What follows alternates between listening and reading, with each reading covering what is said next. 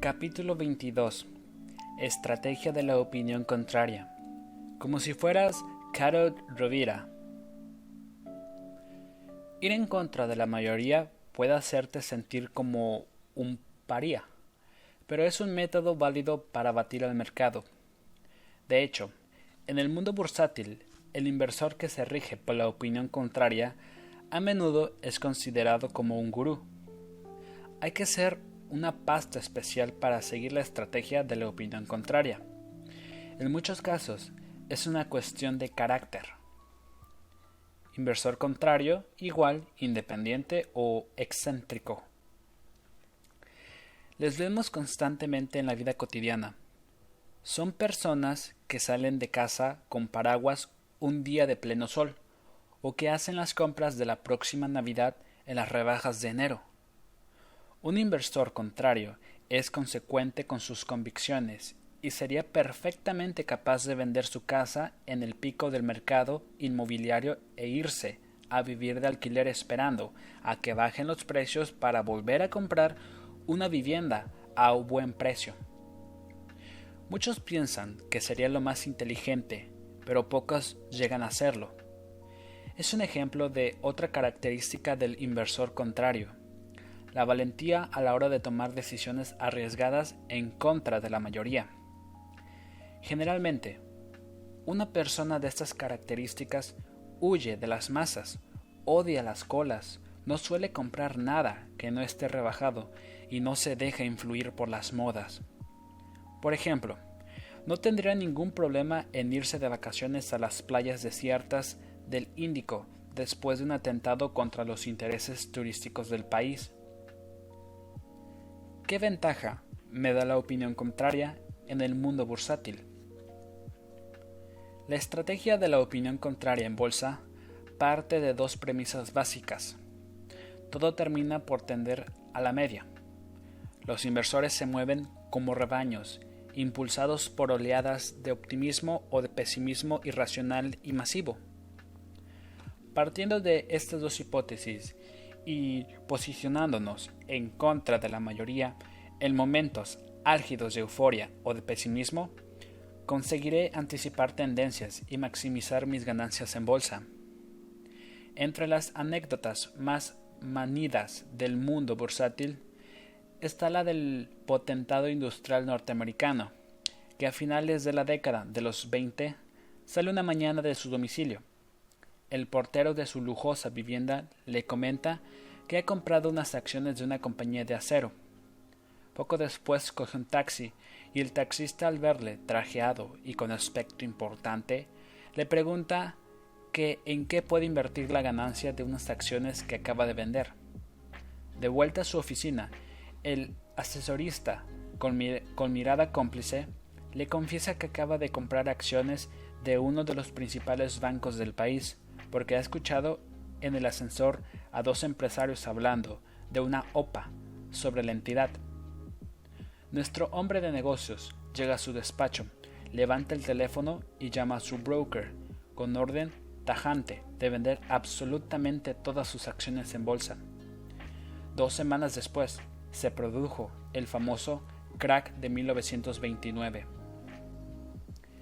esta historieta ilustra perfectamente la filosofía del inversor que sigue la opinión contraria.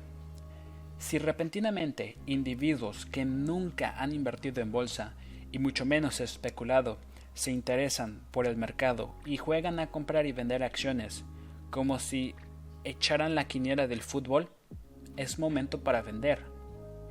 La euforia se ha apoderado del mercado y más vale salir y esperar a que bajen los precios.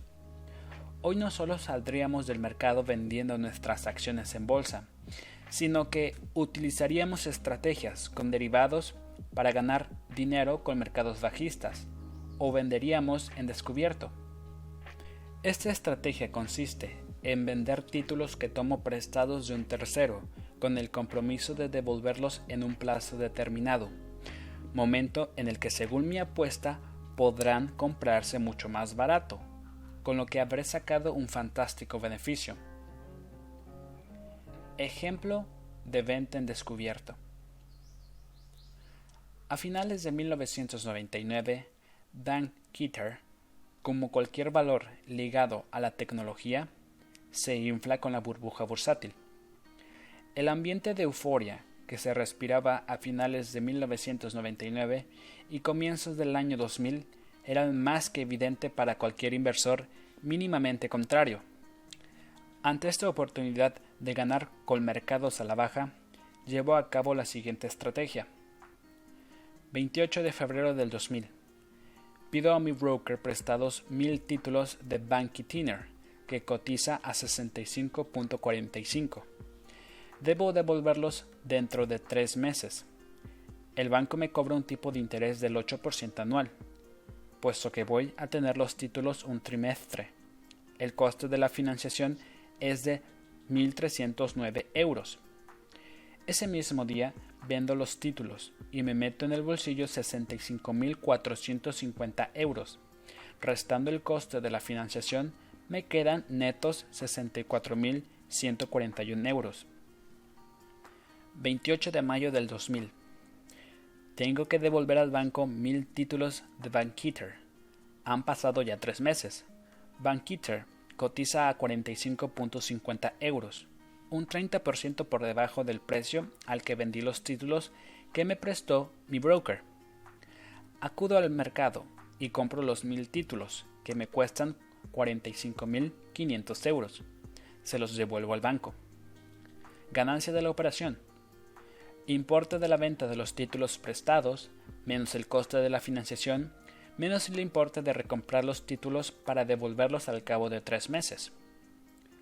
Conclusión. Sin poner ni un euro en su bolsillo, este inversor contrario ha conseguido ganar 18.644 euros en tres meses con mercados bajistas. Supo ir a contracorriente en el momento adecuado. El riesgo es evidente. Si Van en lugar de caer un 30%, hubiera subido un 10%, el inversor no solo se queda sin ganancias, sino que tiene que asumir las pérdidas de comprar más caro de lo que vendió. Con una gestión disciplinada del riesgo, el inversor podrá limitar estas pérdidas, pero nunca evitarlas. ¿Los contrarios solo apuestan a la baja? En absoluto. Tan apetecible para un inversor contrario es un mercado eufórico como un mercado hundido en el pesimismo. Las oportunidades de ganar son las mismas. Recordemos que para un contrario todo tiende a la media, así que el mercado sobrevendido tenderá a subir. En marzo del año 2003, el nivel del pesimismo en el mercado era simplemente el reflejo de la situación mundial.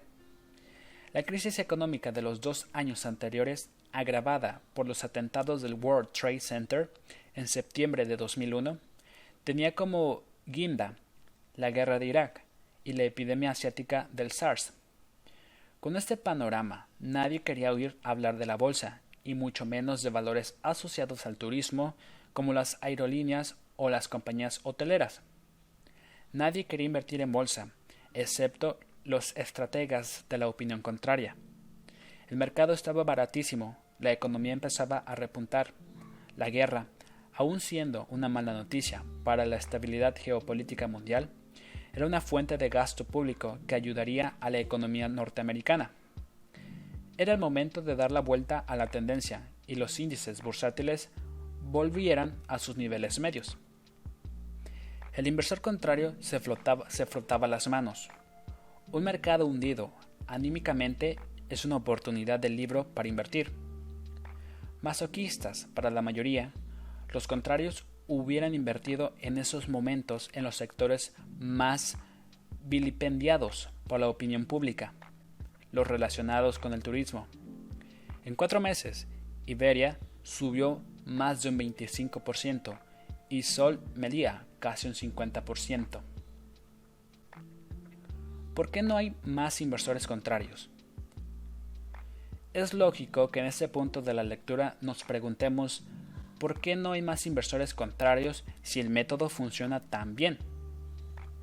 En primer lugar, si todo el mundo actuara como un inversor contrario, no existirían situaciones de euforia ni de pánico, y no habría oportunidad de llevar la contraria a la masa.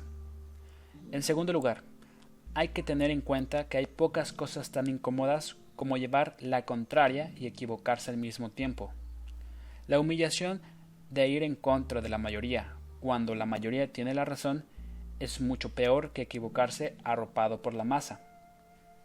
En tercer lugar, tanto la educación que solemos recibir como la sociedad en la que vivimos tiende a hacernos pensar que la opinión mayoritaria es la opinión correcta. Es complicado ir contra el mercado cuando una de sus principales máximas es que la tendencia es tu amiga. Algunos indicadores técnicos. La estrategia de invertir según la opinión contraria lleva años desarrollándose en el mercado. Existen foros y páginas de Internet centradas en este asunto, tanto en Estados Unidos como en Europa. Los inversores contrarios han desarrollado determinados indicadores a vigilar para anticiparse a los cambios de tendencia en la bolsa. Destacamos los siguientes. Tamaño de las órdenes. En teoría, si vigilamos qué tipo de órdenes predominan en el mercado, podremos saber si predominan las operaciones de grandes inversores institucionales, como los fondos de inversión profesionales, o si predominan las de pequeños inversores particulares. Cada pequeña, cada empresa tiene un tamaño de orden medio. Generalmente, la opinión es que las órdenes de compra o venta de menos de 100 títulos proceden de particulares, mientras las que se realizan en múltiplos de 100 son de instituciones. Según este indicador, cuando las órdenes de compra predominantes son pequeñas, estamos llegando al pico de un ciclo de euforia. Los profesionales ya habrían comprado hace tiempo, y ahora son los pequeños inversores los que se están apuntando a la subida, agotando sus últimos coletazos. Probablemente los profesionales empezarán a vender pronto, así que el inversor contrario puede anticiparse y comenzar a vender ya. Si lo que predomina son órdenes de venta pequeñas, la situación es la contraria. Los particulares llevan ya tiempo pensando en vender, porque la tendencia es bajista. Llega un momento en el que no aguantan más y en masa acuden todos a sus brokers para que les saquen de bolsa. Generalmente, esta sería una señal de pesimismo irracional, que el inversor contrario podría aprovechar para comprar. Porcentaje de liquidez de los fondos de inversión. Los gestores de fondos de inversión pueden decidir mantener parte de su cartera en liquidez. Este porcentaje de efectivo puede justificarse bien para tener margen de maniobra suficiente ante oportunidades repentinas de inversión, o bien porque el gestor piense que su fondo irá mejor con una parte del mismo fuera del mercado, porque las perspectivas del mercado son malas. Los inversores contrarios vigilan qué porcentaje de liquidez medio existe en los fondos de inversión. Cuando este porcentaje es significativamente superior a la media histórica, estaríamos ante una señal de compra, ya que el pesimismo se ha adueñado del mercado.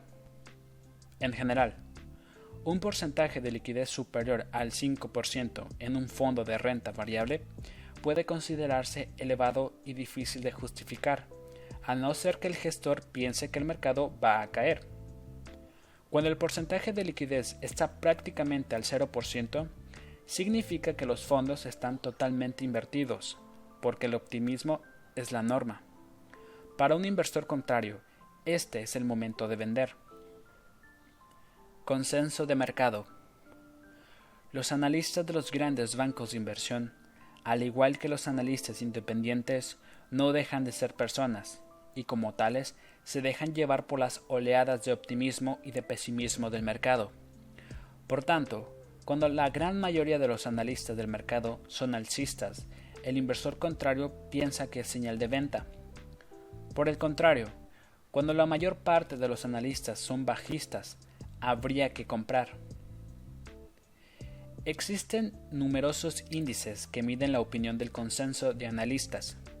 Algunos se publican en Internet como el índice consensus y cuando el optimismo o el pesimismo se agudizan, la prensa económica suele hacerse eco de la noticia.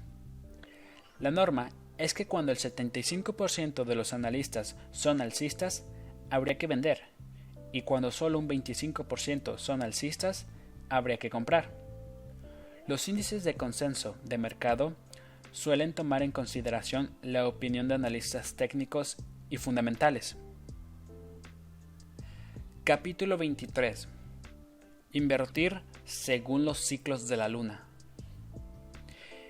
Es un método de inversión tan exótico que merece abrir el apartado de anécdotas. Los estudios más serios que hemos encontrado se recogen en un artículo publicado por la revista The Economics en el año 2001. El artículo recoge las conclusiones de tres estudios realizados por las universidades de Ohio, de Michigan, en los que se han analizado la relación entre la Luna y la evolución de 48 mercados bursátiles. Los estudios que se refieren a la Luna concluyen que de media, la rentabilidad diaria en los días cercanos a la nueva Luna es muy superior a la rentabilidad diaria en días cercanos a la Luna llena. Parece ser que en Luna llena el ser humano está más predispuesto a otro tipo de actividades. Estadísticamente, las semanas de luna llena, los mercados rentan un 8.3% menos que las semanas de la luna nueva. El estudio se hizo por 48 mercados en periodos que llegaban a abarcar 40 años. Curiosamente, los norteamericanos son menos sensibles a las fases lunares que los europeos o los asiáticos. Puesto que el mercado tiene un alto componente psicológico, el efecto de la luna en el comportamiento humano puede influir en la bolsa, aunque no hay consenso entre la comunidad, médica al respecto. Sin embargo, los psicólogos tienden a aceptar con menos reservas que la luz del sol tiene un efecto positivo sobre el ser humano. Con más sol nos volvemos más felices y confiados. Los estudios sobre el efecto de las horas del sol sobre el mercado bursátil confirman esta opinión. A mañanas soleadas acompañan mejores retornos bursátiles. Como media, la rentabilidad anualizada de los días soleados en Nueva York alcanzan, el 24.8%, mientras que los días totalmente nublados tienden una rentabilidad anualizada media del 8.7%. No sabemos qué hubiera ocurrido si se hubiese realizado este estudio en la bolsa de Helsinki. Capítulo 24. Invertir según el ciclo electoral. La lógica que apoya esta afirmación es que, en año electoral, el gobierno se esforzará en que la vida de sus ciudadanos sea confortable y alegre, con el objetivo de conseguir la reelección. El bienestar económico es uno de los aspectos que más valoran los votantes, por lo que el gobierno tenderá a bajar los impuestos y elevar el gasto público, con lo que se incitará el consumo, mejorarán los resultados de las empresas y subirá la bolsa. Realmente es una afirmación que no carece de lógica. De hecho, desde 1964, año electoral en Estados Unidos hasta 1999, cuando también se celebraron elecciones, la regla no falla ni una sola vez. En nueve años electorales consecutivos no cayó el mercado ni una sola vez. El año 2000 se rompe esta tendencia. Fue año electoral y también fue el año en el que pinchó la burbuja tecnológica, cerrando el Standard Poor's el ejercicio con una pérdida del 10%, que fue mucho más abultada en el selectivo tecnológico Nasdaq. El año 2004 volvió a cumplir con la tendencia mayoritaria con un incremento del 9% en el Standard Poor's 500, que se consiguió prácticamente en su totalidad una vez que George W. Bush aseguró su reelección. En cualquier caso, una regla que no se cumple de forma sistemática no sirve de mucho. En los últimos 21 años electorales en Estados Unidos, el índice Standard Poor's 500 ha caído en cinco ocasiones. En 1932, 1940, 1948, 1960 y 2000. Esto representa un 25% de error en la regla. Si analizamos el periodo que va desde las elecciones de 1928 hasta las de 1948, la regla no solo se cumple en la mitad de las ocasiones, aunque esta norma tenga algo más de sentido que otras.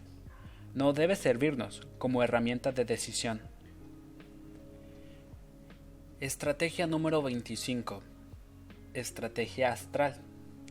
El horóscopo de los fondos de inversión. Cada fondo, según su fecha de nacimiento, queda marcado por un signo zodiacal. Y en este capítulo nos aventuramos en este mundo astral y tratamos de explicar cómo los astros pueden marcar la naturaleza y predisposición de los fondos de inversión. Aries. Es un tipo de fondo impulsivo y muy dinámico. Basa su gestión en la gran seguridad que tiene en sí mismo, en la fe, en su criterio y la rapidez en la toma de decisiones. Siempre está dispuesto a tomar la iniciativa y por ello trata de anticiparse a los movimientos del mercado, o al menos al no depender de ellos, sino que sigue sus propias perspectivas e intuiciones. En definitiva, suelen ser fondos muy dinámicos, sin limitaciones de ningún tipo, incluso agresivos, basados en gran parte en su poder de intuición y seguridad en su instinto. La parte más peligrosa de estos fondos es que a veces pueden caer en graves errores debido a la falta de reflexión. ¿Cuánto invertir en un fondo Aries? Solo cuando una vez analizado el fondo, creas en él, porque nunca podrás predecir su evolución. Riesgo muy alto, buscar siempre generar alfa. Tauro. Son fondos estables y calmados, siempre que estén centrados en un buen índice de referencia, porque si los encuentran los siguen con paciencia y resistencia. De ahí sus mejores virtudes, que son la cautela y la seguridad. Son fondos que, salvo condiciones muy excepcionales, jamás pierden el control y seguirán en todo momento su meta prefijada. Esto es su índice de referencia. Además, a medida que aumenta su experiencia, incorporan un cierto toque personal en su gestión, que suele verse reflejado en una mejora de su rendimiento. ¿Cuánto invertir en un fondo Tauro? Cuando tengas clara tu meta, tu índice de referencia, busca un Tauro. Lo seguirá con disciplina y difícilmente te dará sustos. Riesgo bajo, puros generadores de beta. Géminis. Definitivamente es el signo de los que no tienen miedo al cambio. Son cambiantes en sus posturas y estilos de gestión. A veces pueden llegar a parecer contradictorios, pero, para ellos no lo son. Simplemente se dejan llevar por su naturaleza dual y su impaciencia. Su estilo de gestión se basa en la libertad de estrategias y la independencia de criterio. Tienen gran capacidad de aprendizaje, encajan estupendamente en las políticas de inversión de renta variable global, con vocación de largo plazo, porque en determinados momentos asumirán una mayor volatilidad que el mercado, pero bajo su objetivo principal de dar la mejor rentabilidad posible, con independencia de los cambios de cartera o de estrategia que ello les pueda suponer.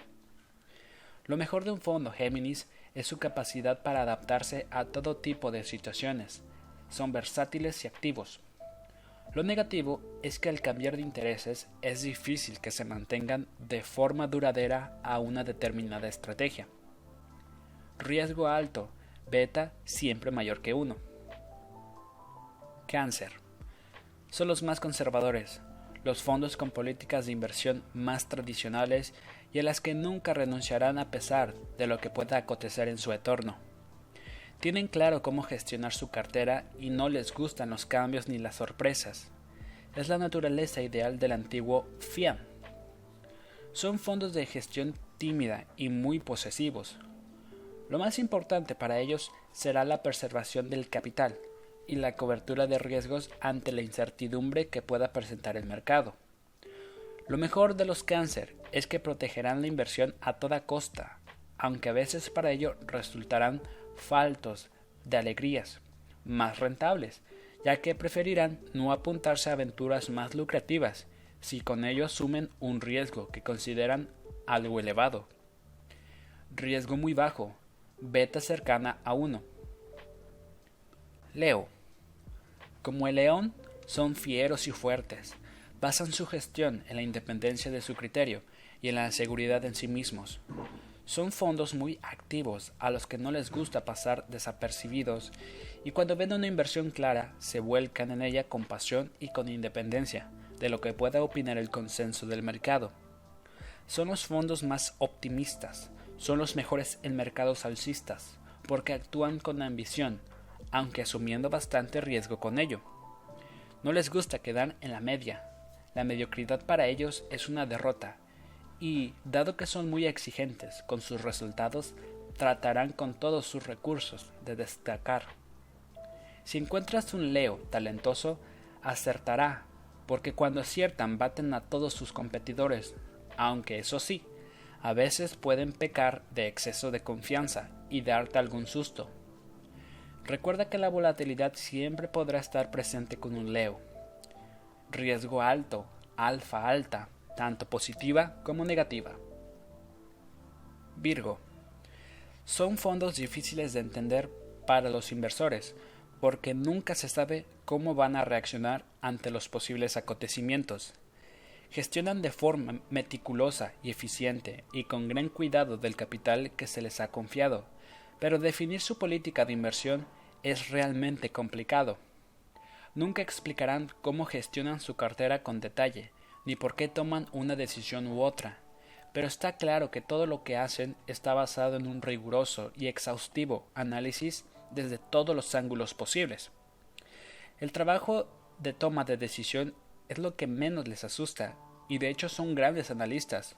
Nunca toman una decisión por intuición, sino que se basan siempre en la precisión y rigurosidad de sus valoraciones. Son los mejores analistas, siempre serán más value que growth, pero podrás encontrar ambos casos. A veces puede parecer que pierden un movimiento del mercado, pero no es que no lo hayan visto, sino todo lo contrario, lo están analizando y hasta que no tengan una apuesta para ello segura, no entrarán ni en un sentido ni en otro.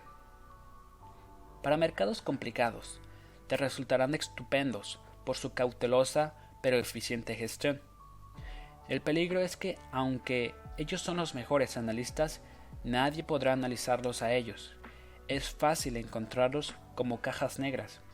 Eso sí, excelentes cajas negras. Riesgo medio, sin determinación en cuanto a beta o alfa. Libra. Según cómo se mire, son polivalentes o indecisos, según cómo sea el entorno que les rodea. Suelen ser fondos de naturaleza mixta, porque les gusta la libertad de inversión. No renunciarán a ningún tipo de activo, ya sea de renta fija o variable, y si es necesario, se quedarán en liquidez. Son de reacción rápida, pero a veces se pueden ver sorprendidos y batidos por el mercado. En general, no se detienen demasiado ante un valor que de repente no les convence. Lo venden en el día antes que asumir una posible pérdida que consideran tenía avisada.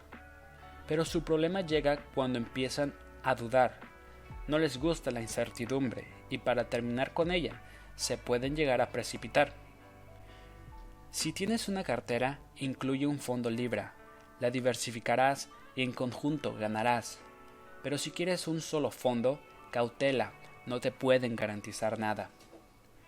Riesgo medio, con tendencia a generar alfa positiva. Scorpio. Son los fondos más intuitivos en su gestión. Normalmente tratan de encontrar las gangas para comprar. No les importa lo que puedan tardar, pero al final las suelen encontrar. El problema es la inquietud que esto les suele ocasionar. Les hace carecer de estilo concreto o estrategia clara, ya que a veces pueden llegar a parecer complicados e incluso contradictorios en sus inversiones. Son los puros bottom-up del mercado. Solo les interesa el valor concreto sin importar el sector, el país o el mercado. Y lo analizan y seguirán con tenacidad. Ellos van por libre. Lo suyo no son los índices de referencia ni las estrategias fijas, solo su cartera, que analizan e investigan cuidadosamente y sin importarles la polémica que sus decisiones puedan generar. Por lo general, no les gusta dar justificaciones sobre sus decisiones ni buscan el reconocimiento del ranking o de los premios. Su única preocupación será optimizar su cartera, no importa cómo ni con qué. Su debilidad, su falta de miedo, les puede hacer pecar de temerarios. Riesgo alto, siempre alta alfa. Sagitario. Los fondos Sagitarios son los fondos de inversión a largo plazo porque son fondos confiados y expansivos, pero siempre con vistas al futuro. Creen que la clave de los resultados debe mirarse en el largo plazo, porque para ellos la clave está en el futuro y los cambios que implica. Con esto, centrarán su gestión en el análisis de escenarios y las posibles estrategias alternativas, sin que le dé miedo implementar nuevas estrategias. Si con ellas alcanzan la libertad de movimientos, que les hace sentir cómodos. Lo mejor de estos fondos es que se puede confiar en ellos, porque tienen muy claro su objetivo de rentabilidad estable y lo buscan de forma activa.